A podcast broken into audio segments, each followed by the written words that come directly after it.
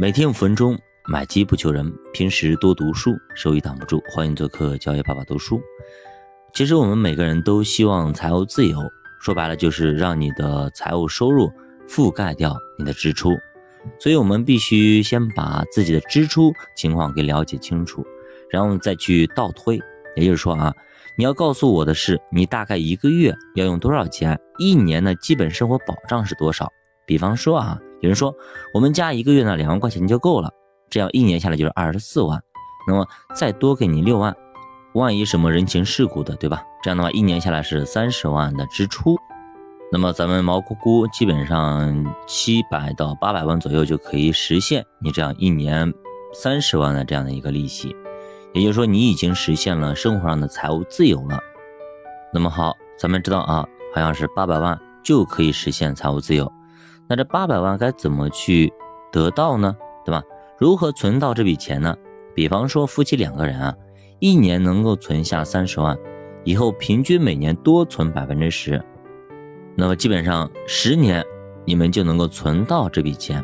如果你在存钱的过程中能够做一个投资，每年让你的资金在平均增长百分之十，那么你存钱的速度能够缩短一半，大概只需要五到六年。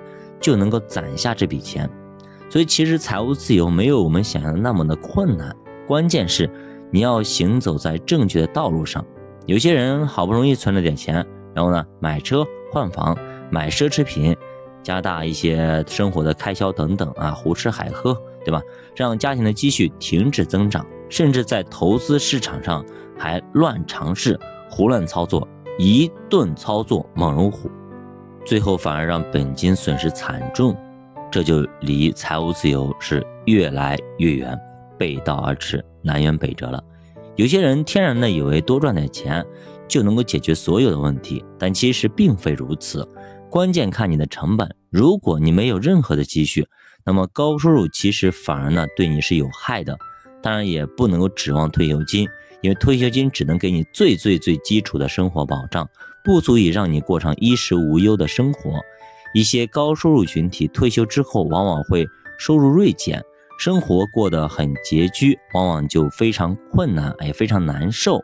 所以呢，还是建议你呀，要把以后的生活想明白，然后提早做些规划，趁着年轻还有机会。真等到退休了，那就没有任何的机会翻盘了。有些理财师会告诉你啊，最好呢倒算现金流。呃，比方说啊，给你设计一套本息取出方案，告诉你可以支持到八十岁或者说一百岁，然后你的钱呢刚好就取完了。这些东西呢，在西方国家非常流行，他们追求的都是，呃，人没了，钱也刚刚用完这样的境界，他们不打算给孩子留钱。但是呢，在咱们这里，哎，就最好最好别这么干，因为计划赶不上变化，万一有个意外。可能让你的钱提前就见底了，没了。那么你人活着，钱没了，你说尴尬不尴尬？而且我们追求的是啊，总得给子女留点什么吧，对吧？你不能够全花光嘛。你中国的观念里面，总得给孩子们留点什么。所以呢，还是建议咱们啊，建立那种永续现金流的组合。也就是说呢，它会一直存下去，然后你一直用，哎，一直都会有，即便人没了。也可以传给你的子子孙孙后代们，让他们也可以每年能够提取几十万的这样的一个现金，这样的一个现金流可以让你的家族啊一直延续下去。这样的话，经过几代人的积累之后，这个钱就会变得越来越多，越来越丰富。那么子孙后代他们的生活压力也会越来越小。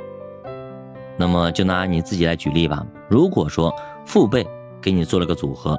每个月呢，给你两到三万的这样的一个现金流，你每个月可以从组合里拿到两到三万的现金，那么你的日子是不是过得很舒服？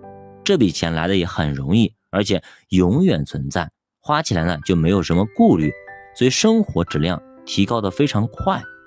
所以这就是国外的很多的一些财团和家族所设计的这样的一个组合，这样的一个现金流。比方说很多像洛克菲勒家族啦等等很多大的一个财团和家族，人家为啥能够富过三代呢？对吧？能够富过好几代，传承下去就是这样子。所以说中国人呢，一般都喜欢存留房子，留这些东西，但这些东西给孩子们之后都花完就没了，对吧？还是留现金流会越来越好。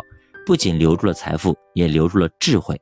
好了，教爸读书陪你一起慢慢变富，咱们下节再见。